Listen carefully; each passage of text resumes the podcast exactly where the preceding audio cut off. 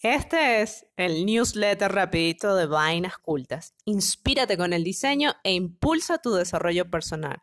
Con Pat, arroba la Vera y Biff, arroba la Troconis y sus dosis de Girl Power.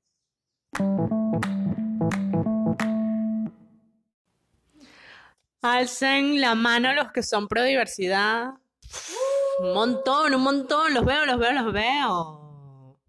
Esta edición del newsletter les va a encantar porque hay un tema muy, muy bonito que ya expuso Pat en post y evidentemente ya en un episodio del, del podcast sobre diversidad familiar. Esto era un tema pendiente, Pat. Y sí.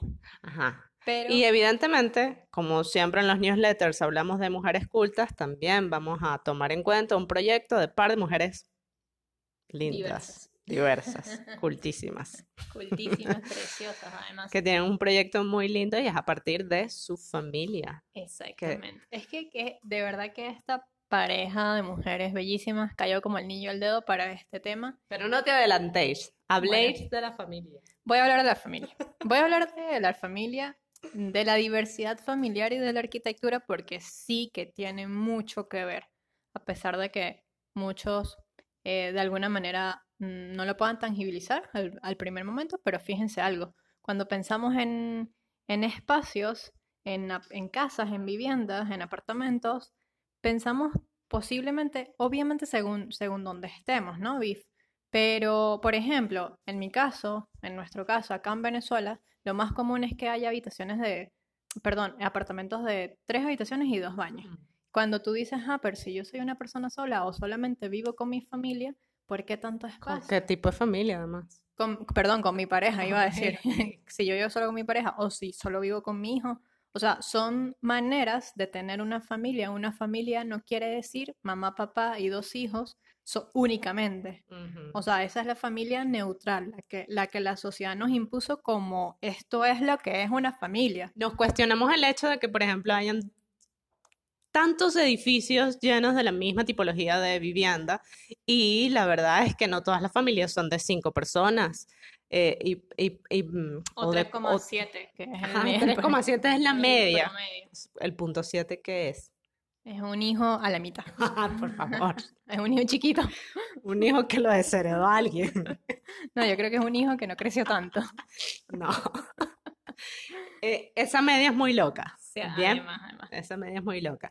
Entonces, ¿por qué, por qué no hay una variedad de tipologías de viviendas dentro de las edificaciones también? Exactamente. Porque sí que hay una diversidad en la familia. Y, y además que hacer arquitectura eh, di- para la, para la diversidad familiar o para la comunidad LGBT, a propósito de que estamos en el mes del orgullo y de la diversidad, Junio. junio del 2021. Em, a ver, que un espacio mm, para la comunidad LGBT o para la, o para la diversidad no es un espacio donde únicamente estas personas podamos entrar, ¿sabes? O Mm. sea, bueno, hablé como en tercera persona y Sí, primera persona al sí. mismo tiempo, no sé. Ustedes me entendieron. Eh, no es solamente Tuviste un scratch mental ahí, bebé. Miren, Estaba intentando ser un, em, ¿cómo se llama? Eh, hablando en, en it. Sí, pero nada, la vida y sus cosas. El tema es que no, no es, no es encerrarnos nosotros, no es mm, mm, como rechazar lo distinto, es precisamente ser justos. Carajo, sí, las la- diferencias es lo más normal que existe en la vida. O sea, eso es lo que pasa. Que en el momento en que las personas eh, rechacen la diferencia, están mal. Ya ahí están mal. Exactamente, porque es como la ley O sea, de yo la no, yo no la suelo ser absolutista, pero ahí, disculpa, pero tú estás mal. Y ojo, y, y digo que pasa con la arquitectura, pero también pasa con cualquier producto, servicio, experiencia, espacio. O sea, cuando estemos diseñando para una familia, tenemos que ser conscientes de la, de la diversidad familiar que hay y por eso los invito a que lean el, el post y que escuchen el- el- la edición de este, Sí. de este podcast sobre arquitectura y diversidad familiar, que lo van a encontrar acá en esta lista. Ahora, perdón, diseñar una, una vivienda no es tomar meramente bloques de AutoCAD, que es lo que mucha gente suele pensar e incluso mucha gente lo lleva a la práctica también, o sea, es un pecado.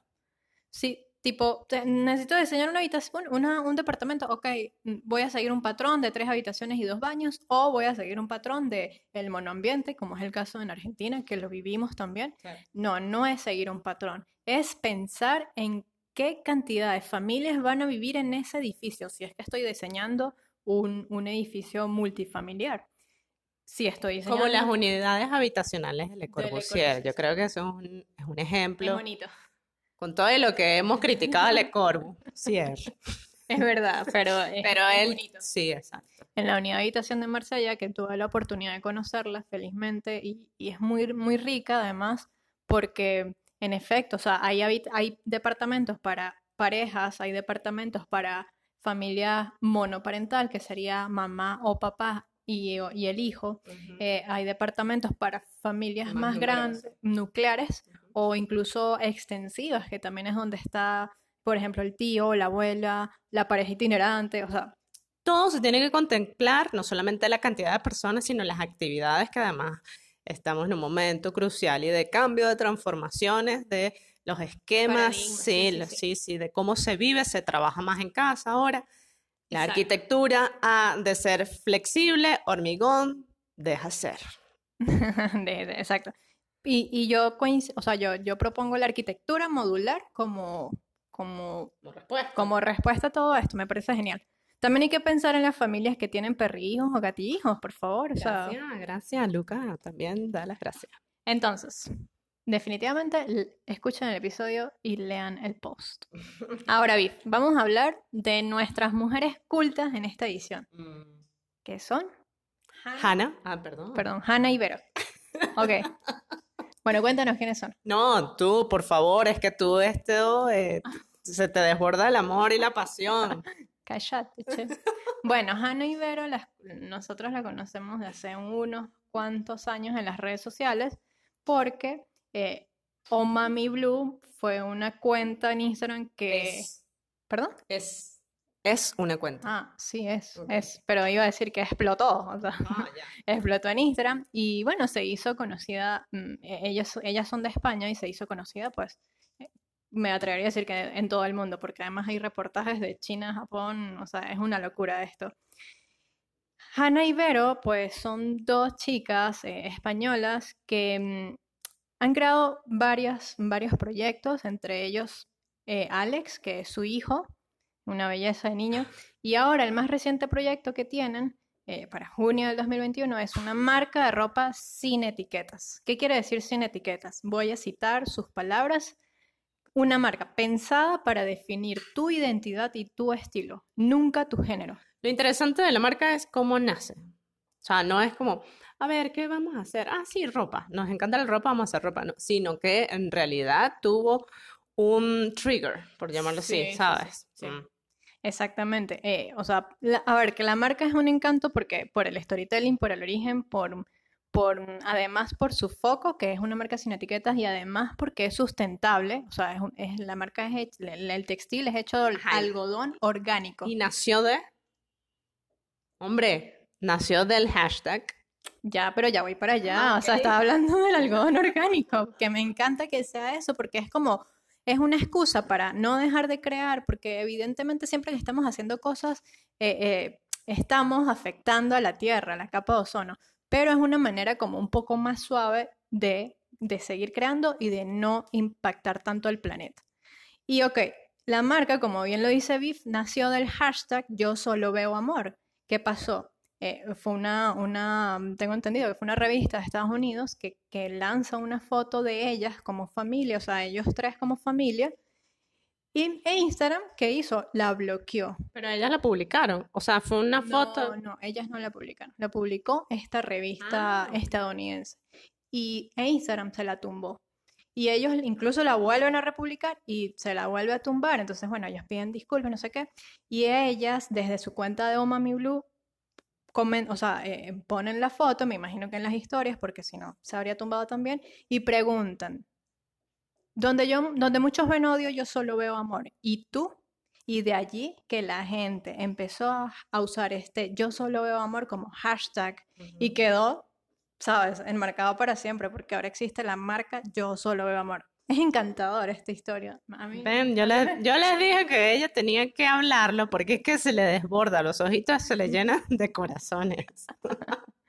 Por supuesto que debemos seguir luchando por un mundo más inclusivo y libre, pero con este gesto de, toda esta gente, esta comunidad que apoyó en ese momento, queda claro que detrás de esta lucha existe una comunidad decidida a respaldar la diversidad y eso se aplaude, se agradece también.